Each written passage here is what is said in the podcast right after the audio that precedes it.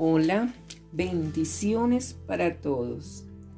Hoy vamos a escuchar el día 19, la parte 3, cultivar la vida en comunidad.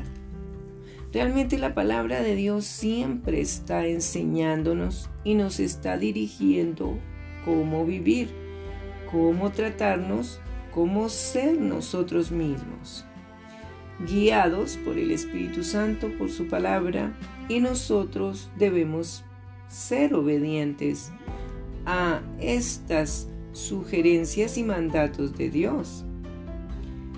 Y en el libro Primera de Corintios, capítulo 5, versículo 1 al 13, se escucha de un caso de inmoralidad juzgado de cierto se oye que hay entre vosotros fornicación, relaciones sexuales antes del matrimonio, y tal fornicación cual ni aún se nombra entre los gentiles, tanto que alguno tiene la mujer de su padre. Hoy en día es demasiado libre la sexualidad porque se dice que eh, la forma de cuidarse es usando condón los hombres. Pero a la verdad, las jóvenes, como los jóvenes, deben ser puros, ser vírgenes hasta que llegue el momento del matrimonio, porque es lo que Dios quiere, lo que Dios ordena. Entonces los jóvenes tienen que aprender a dominar su cuerpo, sus deseos carnales, con la ayuda del Espíritu Santo, si es que leen la palabra de Dios, si es que sus padres les enseñan la palabra de Dios, los exhortan, los corrigen y no los dejan hacer lo que quieran. Pero ustedes que son inteligentes, sean inteligentes y no se metan en fornicación, no tengan relaciones sexuales antes del matrimonio, porque eso les va a dañar su vida de matrimonio. Después van a tener consecuencias por haber tenido relaciones sexuales antes y no cuidarse. Entonces es mejor atender el consejo de Dios si sus padres no lo dan, si van a la iglesia. Pregunten, no se pongan a darle rienda suelta a sus deseos de la carne, porque es para perdición. Y vosotros estáis envanecidos, ¿no deberíais más bien haberos lamentado para que fuese quitado de en medio de vosotros el que cometió tal acción?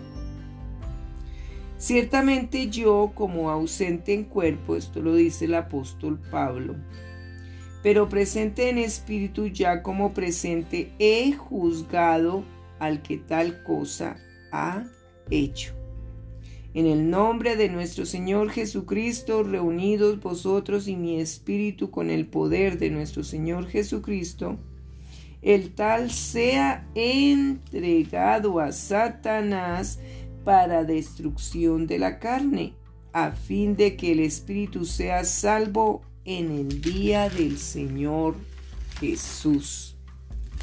No es buena vuestra jactancia. ¿No sabéis que un poco de levadura leuda toda la masa? O sea, la daña, la levadura daña toda la masa. Entonces cuando pecamos, dañamos, afectamos la familia.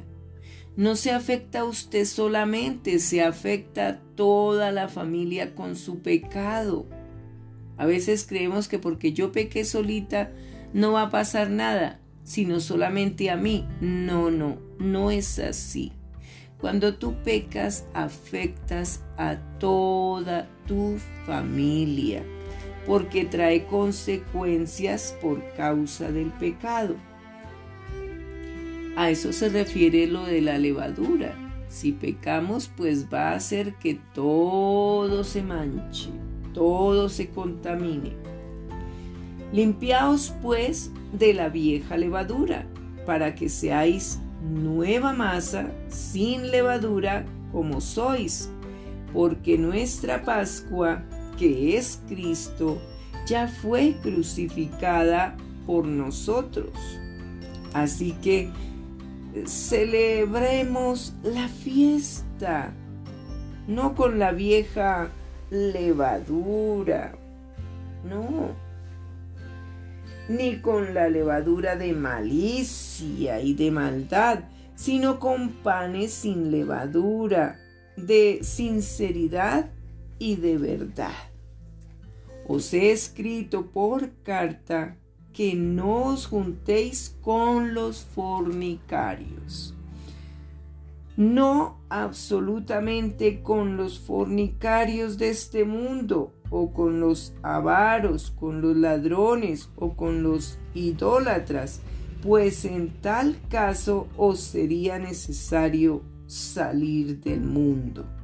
Más bien os escribí que no os juntéis con ninguno que llamándose hermano fuere fornicario o avaro o idólatra o maldiciente o borracho o ladrón, con el tal ni aún comáis. ¿Por qué? ¿Qué razón tendría yo para juzgar a los que están fuera? ¿No juzgáis vosotros a los que están dentro? Porque a los que están fuera Dios juzgará. Quitad pues a ese perverso de entre vosotros. Esto es tremendo esta situación porque todos en el mundo fallamos, pecamos, la embarramos. Y nosotros tenemos que entender que las cosas prohibidas no es para gozarnos. Las cosas prohibidas no es que nadie nos está viendo, porque Dios sí nos ve y le duele ver lo que hacemos de mal. Es mejor obedecer a Dios, es mejor. Además, traemos bendición a todas nuestras generaciones si lo obedecemos. Pero si no lo obedecemos, pues vamos a traer maldición a todas nuestras generaciones. Por eso, chicos, absténgase de tener relaciones sexuales antes del matrimonio. Lleguen vírgenes, porque van a ver el resultado de grandes bendiciones por obedecer a Dios. Si ustedes son inteligentes, mm, obedezcan a Dios. Eso es ser inteligente, porque el que es inteligente se aparta del mal, dice Proverbios. Entonces seamos inteligentes para no caer en lo malo. Y entonces Dios nos bendecirá mm, grandemente. Cultivar la vida en comunidad requiere humildad. Es necesaria. Nada destruye la comunidad tan rápido como la arrogancia, la autocomplacencia y el orgullo. Empedernido. Entonces si nosotros tenemos esto, tenemos que quitarlo en el nombre de Jesús. Renunciar a la arrogancia, renunciar a la autocomplacencia, renunciar al orgullo empedernido, todo lo que usted tenga de mal, renuncie en el nombre de Jesús y que la sangre de Cristo te cubra y te aparte de todo mal. Porque es necesario renunciar a todos estos actos, a todos estos actos pecaminosos. El orgullo erige montañas entre las personas. La humildad construye puentes, o sea, relaciones, forma de relacionarse. La humildad es como el aceite que suaviza las relaciones y lima las asperezas. Qué genial es esto, ¿verdad? La humildad no significa pobreza, significa estar usted dispuesto a reconocer que es nada ante los demás, pero Dios es el que te da valor. Entonces nosotros valoramos a los demás y Dios nos va a valorar a nosotros. Eso es mejor. Y en el libro de Primera de Pedro, capítulo 5, versículo 1 al 8,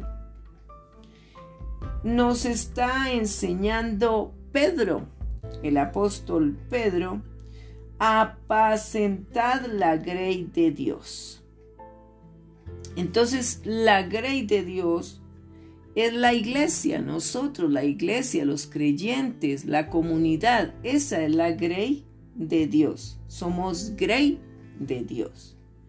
Y dice así, ruego, lo dice Pedro, ruego a los ancianos que están entre vosotros, yo anciano también con ellos y testigo de los padecimientos de Cristo, que soy también participante de la gloria que será revelada. Qué magnífico es esto apacentar, o sea, aconsejar, cuidar, instruir, exhortar, la grey de Dios que está entre vosotros, cuidando de ella, no por fuerza, sino voluntariamente, no por ganancia deshonesta, sino con ánimo pronto, no como teniendo señorío sobre los que están a tu vuestro cuidado, sino siendo ejemplos de la grey. Y cuando aparezca el príncipe de los pastores, que es el Señor Jesucristo, vosotros recibiréis la corona incorruptible de gloria. Igualmente, jóvenes, estad sujetos a los ancianos y todos sumisos unos a otros, revestidos de humildad. La humildad nos hace grandes, nos da grandeza, ¿sabían? Porque Dios resiste a los soberbios y da gracia a los humildes. Humillaos, pues, bajo la poderosa mano de Dios, para que Él os exalte cuando fuere tiempo. Echando toda vuestra ansiedad sobre Él, porque Él tiene cuidado de vosotros. Sed sobrios y velad, porque vuestro adversario el diablo, como león rugiente, anda alrededor buscando a quien devorar. Por eso es que no debe ser aburrido orar, que tú veles un momento, pases un tiempo en la noche, en la madrugada, en la tarde, en algún momento orando, porque cuando tú oras por otros, Dios te va a cuidar a ti, te va a cuidar de que el enemigo te atrape y te res te haga lo que quiera, porque el enemigo quiere matar, robar y destruir. No le hagas caso al diablo. Si tú haces cosas malas, le estás haciendo caso al diablo. Si dices mentira, le estás haciendo caso al diablo. Si tienes relaciones sexuales antes del matrimonio, le estás haciendo caso al diablo. Así de fácil es. Porque el enemigo te ayuda a que tú caigas en pecado, a que tú te diviertas, te goces con el pecado pero después el sufrimiento es terrible, les cuento. Les cuento porque si no se escoge a Dios, pues se estará escogiendo el infierno y dice que eso es un dolor constante. La vestimenta apropiada para la comunión es una actitud de humildad. Siempre tengamos humildad en nuestro proceder. El orgullo bloquea la gracia de Dios en nuestra vida. la que necesitamos para crecer, caminar, sanar y ayudar a los demás. Recibimos la gracia de Dios cuando reconocemos con humildad que la necesitamos. La Biblia dice que ser orgulloso, ser orgullosos es a oponerse a Dios. Oponerse a Dios es una manera de vivir necia y peligrosa.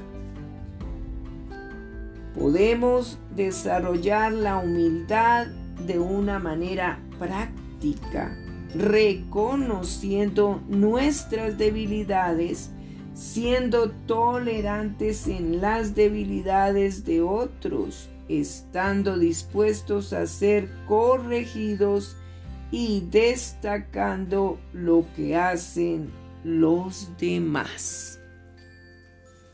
Porque nosotros tenemos que aprender a valorar lo que otros hacen y ayudarlos, apoyarlos si es posible. Eso nos ayuda mucho a nosotros. Y sigamos más cómo vivir o cómo cultivar la vida en comunidad. Y vámonos al libro de Romanos, capítulo 12, versículo 1 al 21. Ahí vamos a encontrar parte de los deberes cristianos. Y es necesario entender que la Biblia nos indica qué deberes cristianos tenemos que tener en cuenta para nuestro vivir y para nuestro relacionar en comunidad. Dice así, y esto lo dice el apóstol Pablo.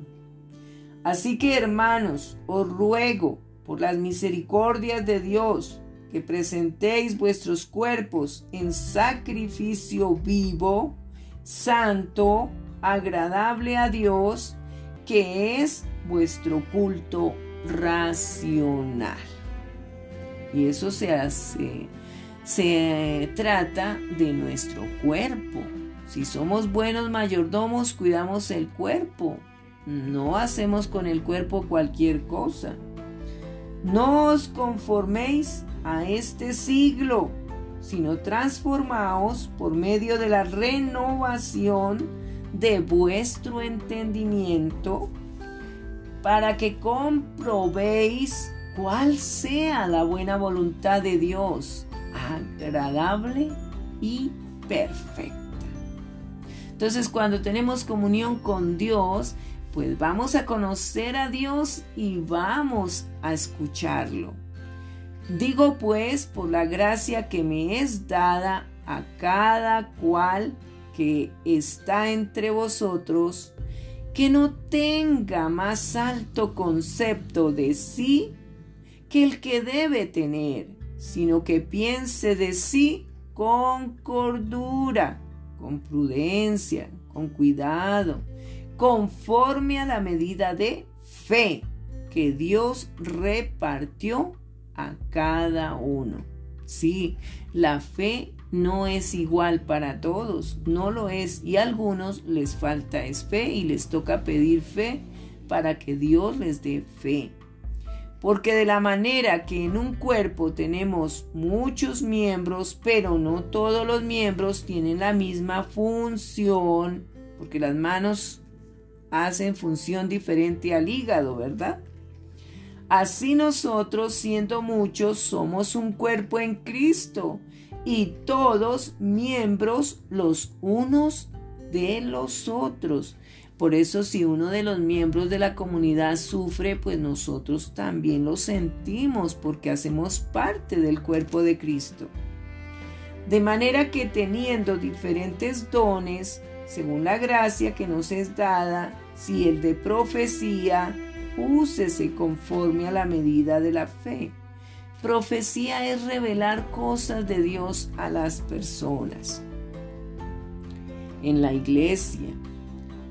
O si de servicio, en servir. O el que enseña, en la enseñanza. El que exhorta, en la exhortación. El que reparte con liberalidad. El que preside con solicitud el que hace misericordia con alegría.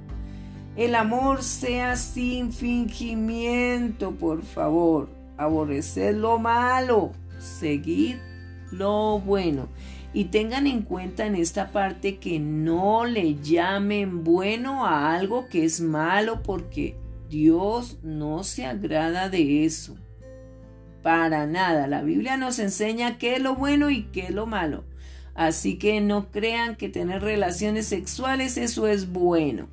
Es bueno pero dentro del orden de Dios. Y es malo en gran manera cuando tú le haces caso a Satanás.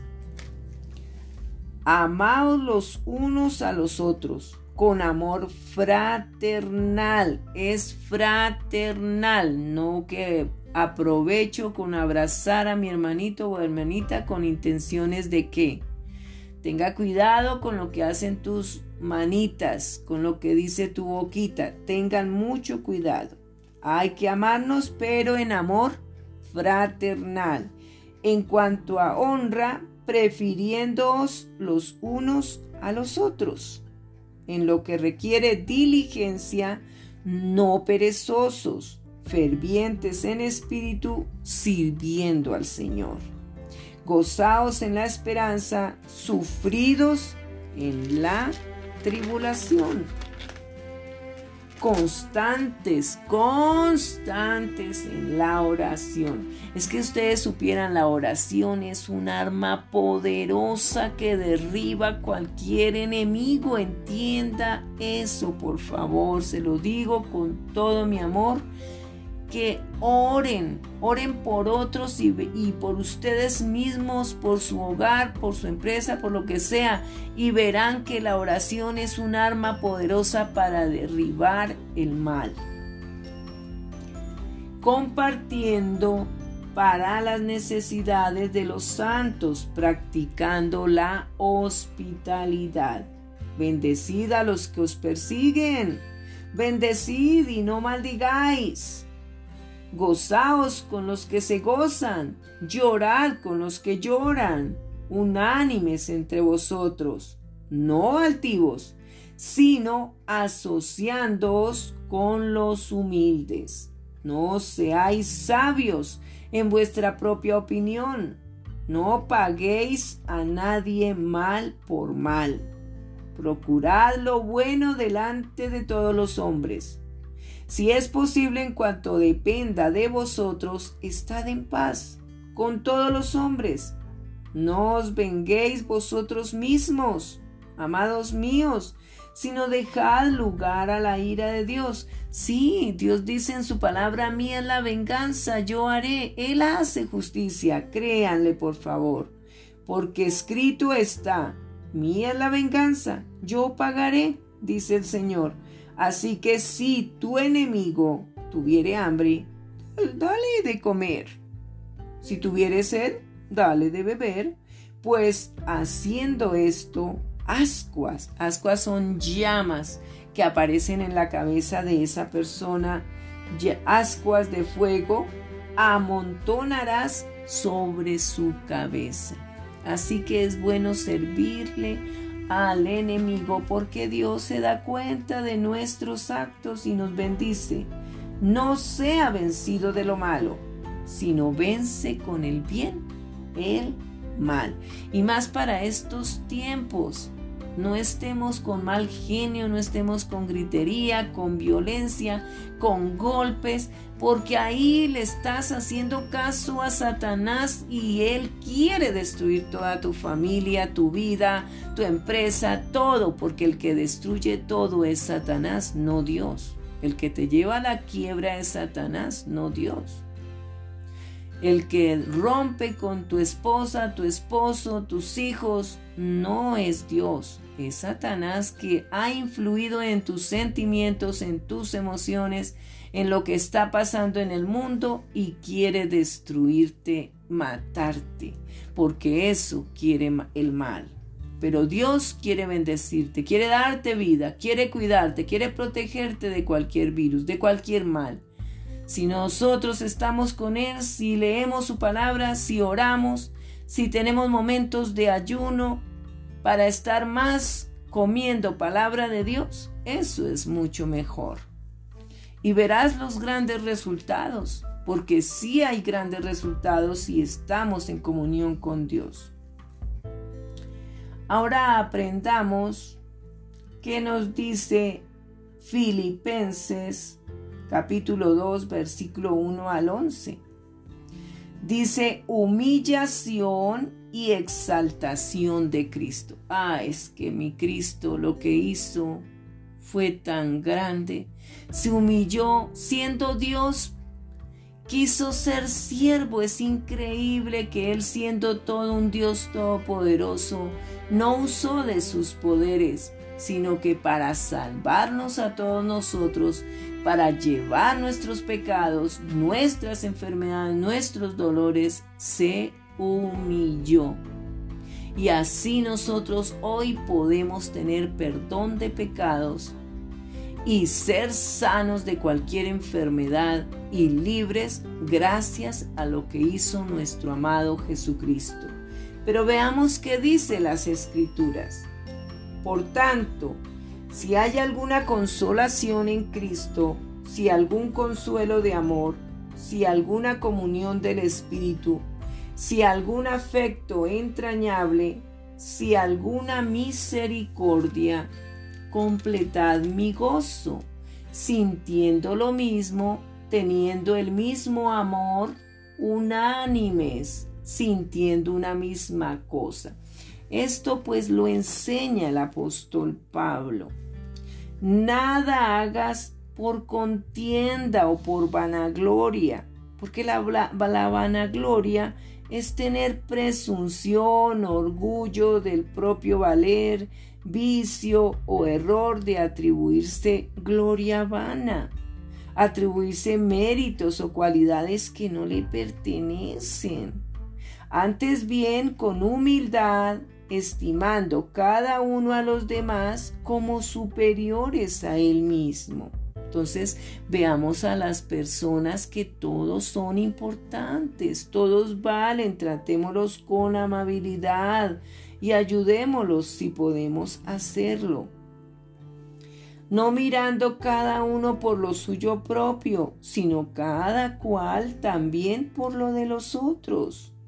Haya pues en vosotros este sentir que hubo también en Cristo Jesús, el cual, siendo en forma de Dios, no estimó el ser igual a Dios como cosa a qué aferrarse, sino que se despojó a sí mismo tomando forma de siervo, hecho semejante a los hombres y estando en la condición de hombre, se humilló a sí mismo, haciéndose obediente hasta la muerte y muerte de cruz. Por lo cual Dios también le exaltó hasta lo sumo y le dio un nombre que es sobre todo nombre, para que en el nombre de Jesús se doble toda rodilla de los que están en los cielos y en la tierra y debajo de la tierra. Y toda lengua confiese que Jesucristo es el Señor, para gloria de Dios Padre. Qué maravilloso nuestro amado Jesús. Merece toda exaltación, merece toda gratitud.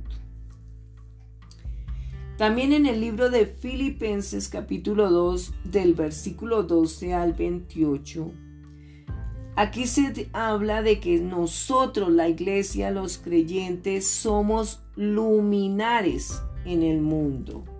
Por tanto, amados míos, dice el apóstol Pablo, como siempre habéis obedecido, no como en mi presencia solamente, sino también más ahora en mi ausencia.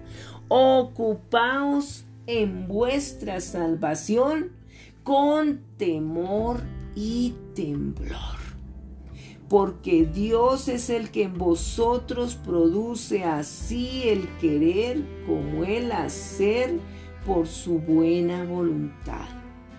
Haced todo sin murmuraciones y contiendas, para que seáis irreprensibles y sencillos, hijos de Dios sin mancha, en medio de una generación maligna y perversa, en medio de la cual resplandecéis como luminares en el mundo, asidos de la palabra de vida, para que en el día de Cristo yo pueda gloriarme de que no he corrido en vano, ni en vano he trabajado. Y aunque sea derramado en libación, o sea, ungido con aceite, sobre el sacrificio y servicio de vuestra fe, me gozo y regocijo con todos vosotros. Y asimismo, gozaos y regocijaos también vosotros conmigo, dice Pablo. La humildad no es pensar menos de ti mismo, sino pensar menos en ti mismo. Humildad es pensar más en los demás, en las demás personas.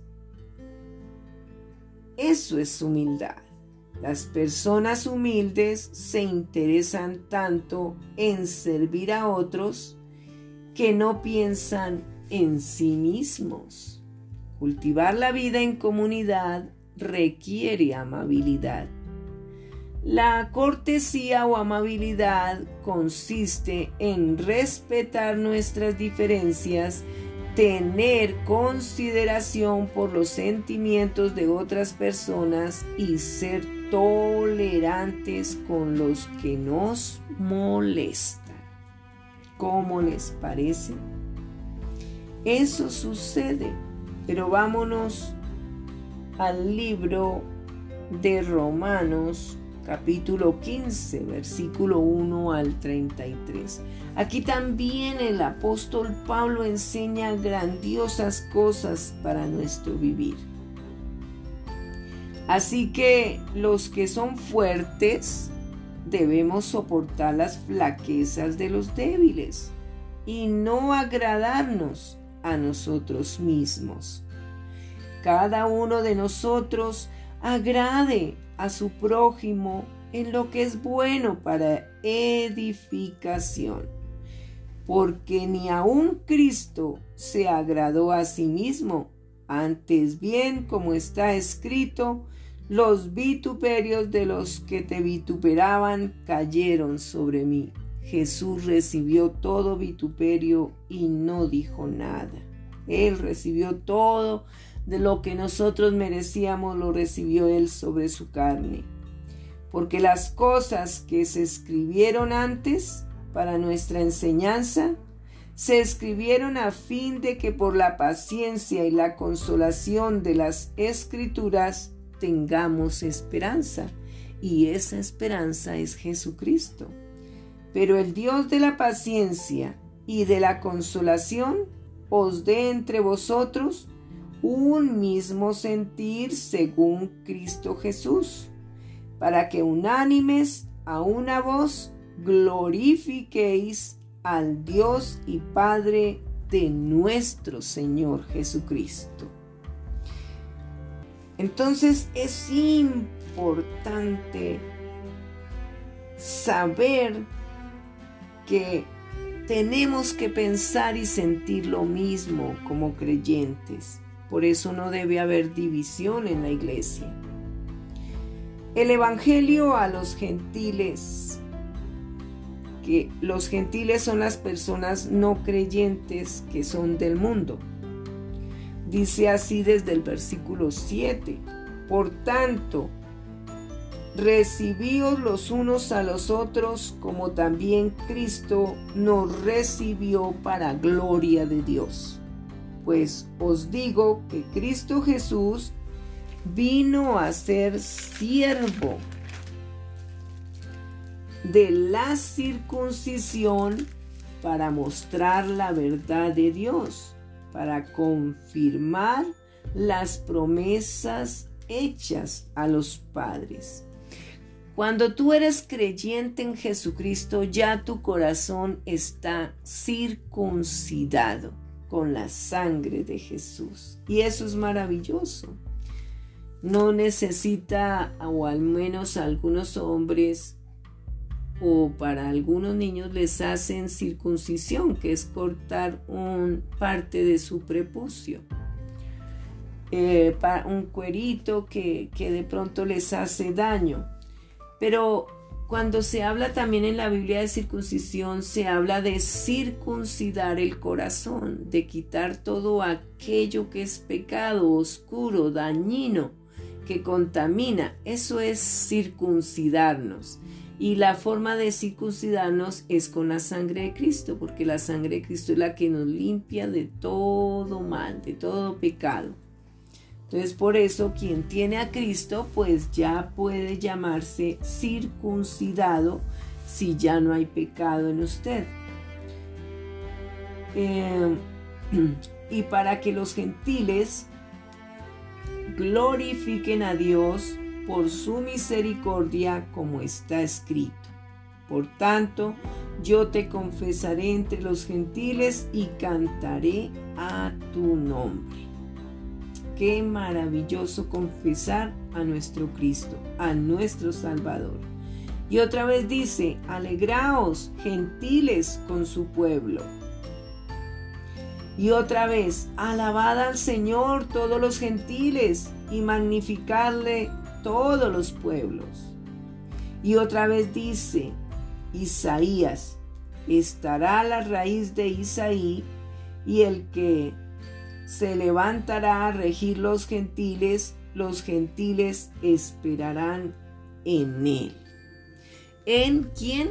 En Jesucristo, porque es el Salvador. Isaí era el padre del rey David. Y el Dios de esperanza os llene de todo gozo y paz en el creer para que abundéis en esperanza por el poder del Espíritu Santo pero estoy seguro de vosotros, hermanos míos, de que vosotros mismos estáis llenos de bondad, llenos de todo conocimiento, de tal manera que podéis amonestaros los unos a los otros. Mas os he escrito, hermanos, en parte con atrevimiento, como para haceros recordar, por la gracia que de Dios me es dada, para ser ministro de Jesucristo a los gentiles, ministrando el Evangelio de Dios, para que los gentiles les sean ofrenda agradable, santificado por el Espíritu Santo. Tengo pues de qué gloriarme en Cristo Jesús, en lo que a Dios se refiere porque no osaría hablar sino de lo que Cristo ha hecho por medio de mí para la obediencia de los gentiles con la palabra y con las obras, con potencia de señales y prodigios en el poder del Espíritu de Dios, de manera que desde Jerusalén y por los alrededores hasta Ilírico, todo lo he llenado del Evangelio de Cristo. Y de esta manera me esforcé a predicar el Evangelio, no donde Cristo ya hubiese sido nombrado, para no edificar sobre fundamento ajeno, sino como está escrito, aquellos a quienes nunca les fue anunciado acerca de él verán y los que nunca han oído de él entenderán. Eso decía el apóstol Pablo. Y aquí, conociendo más de la experiencia de este gran apóstol, Pablo se propone ir a Roma y miren cómo este hombre tan grandioso, que Dios lo usaba, predicó en tantos lugares y la gente le creía y cambiaba, porque realmente toda la gente era en demasiado grado pecadora. Por esta causa me he visto impedido muchas veces de ir a vosotros pero ahora no teniendo más campo en estas regiones y deseando desde hace muchos años ir a vosotros, cuando vaya a España iré a vosotros, porque espero veros al pasar y ser encaminado allá por vosotros, una vez que haya gozado con vosotros. Mas ahora voy a Jerusalén para ministrar a los santos, porque Macedonia y Acaya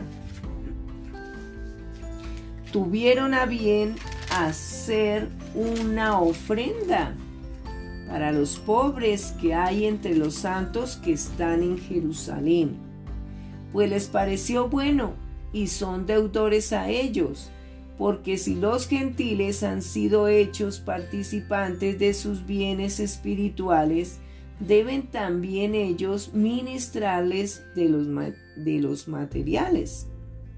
Así que cuando haya concluido esto y les haya entregado este fruto, pasaré entre vosotros rumbo a España.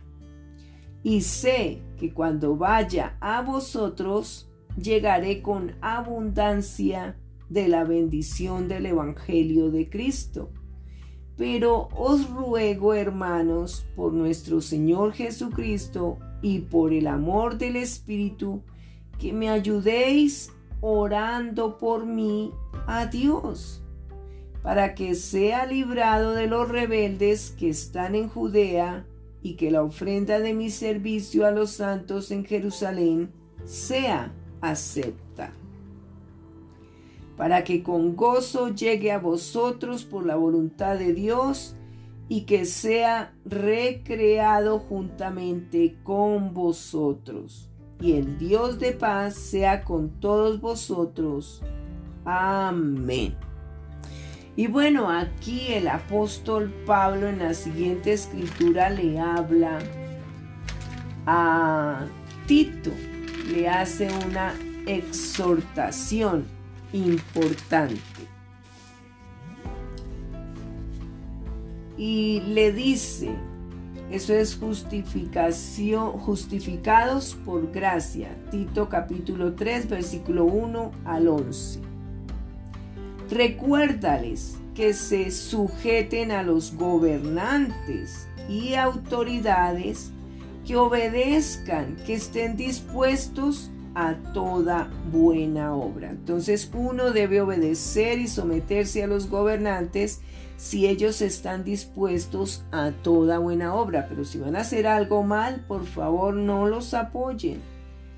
Que a nadie difamen, que no sean pendencieros, sino amables, mostrando toda mansedumbre para con todos los hombres porque nosotros también éramos en otro tiempo insensatos, rebeldes, extraviados, esclavos de concupiscencias, o sea, deseos carnales, y deleites diversos, viviendo en malicia y envidia, aborrecibles y aborreciéndonos unos a otros.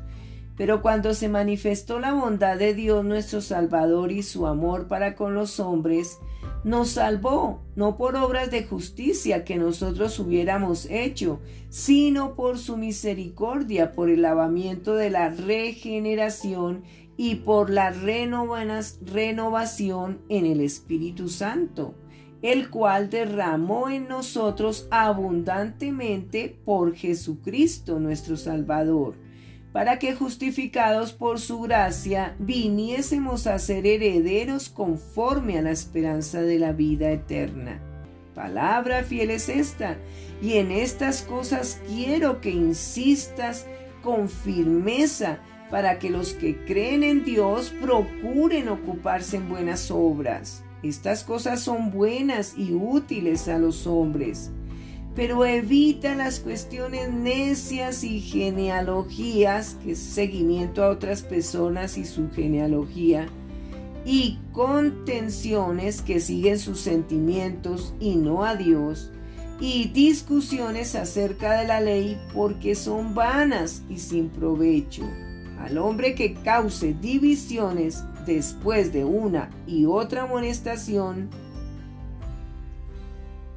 que ellos eh, utilizan la crítica para evitar sanción, exhortación, dice Pablo, deséchalo, sabiendo que el tal se ha pervertido y peca y está condenado por su propio juicio. La base de nuestra comunión es nuestra relación con Dios. Somos una familia. Una de las claves para la amabilidad es conocer los orígenes de una persona. Descubre su historia. Cuando sepáis lo que esa persona ha atravesado, serás más comprensivo o comprensiva. En lugar de pensar en todo lo que todavía tiene que aprender, pensarás en todo lo que ha progresado a pesar de todo. Otro aspecto de la amabilidad consiste en no subestimar las dudas ajenas. El hecho de que no tengamos determinados temores no quita validez a esos sentimientos.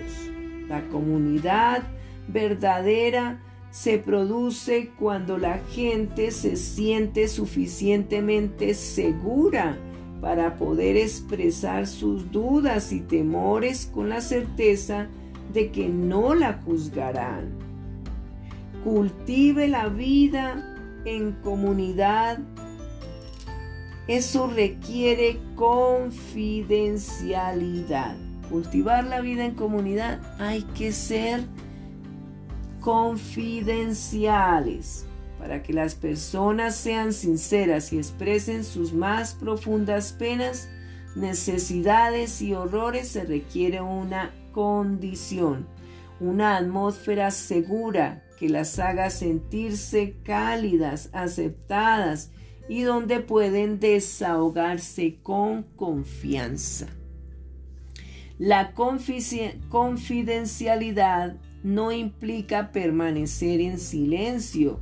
Si nuestro hermano o hermana peca, significa que lo que se expresa dentro del grupo no sale afuera de él que el grupo tratará el asunto internamente y nadie saldrá a contar chismes. Pues, ¿qué nos dice el libro de Proverbios? Capítulo 16, versículos 27 al 30. El hombre perverso cava en busca del mal y en sus labios hay como llama de fuego. El hombre perverso levanta contienda y el chismoso aparta los mejores amigos. El hombre malo lisonjea, o sea, da alabanzas, da, da toquecitos para ver si, le, si cae el prójimo.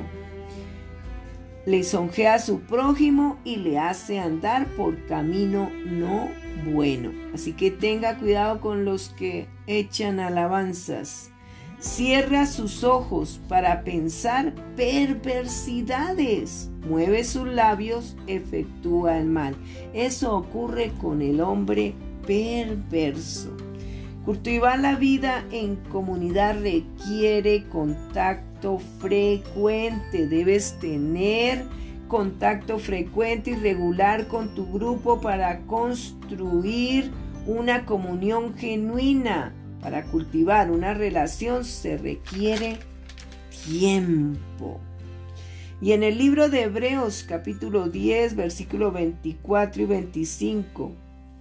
y considerémonos unos a otros para estimularnos al amor y a las buenas obras, no dejando de congregarnos como algunos tienen por costumbre, sino exhortándonos y tanto más cuando veis que aquel día se acerca, la venida de nuestro Señor Jesucristo. Debemos desarrollar el hábito de reunirnos. Debemos pasar tiempo juntos para construir relaciones sólidas. Por eso la comunión es tan superficial en muchas congregaciones justamente porque no pasamos suficientemente tiempo juntos y cuando nos reunimos por lo general pasamos ese tiempo escuchando hablar a una sola persona.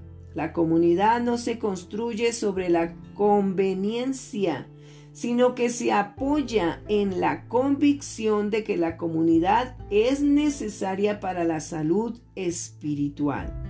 Si deseas cultivar una comunión verdadera, eso implicará reunirte incluso cuando no tengas ganas, porque estás convencido o convencida de que es importante. Los primeros cristianos se reunían todos los días eso lo dice el libro de Hechos 2, versículo 43 al 47. La vida de los primeros cristianos.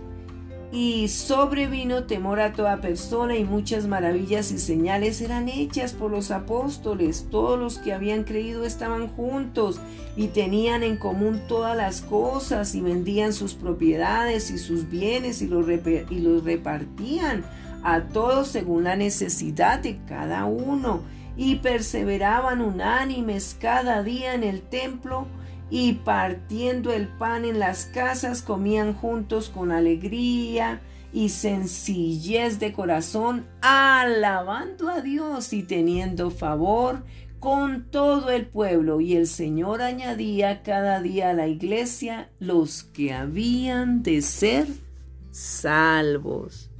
Un abrazo, te bendigo.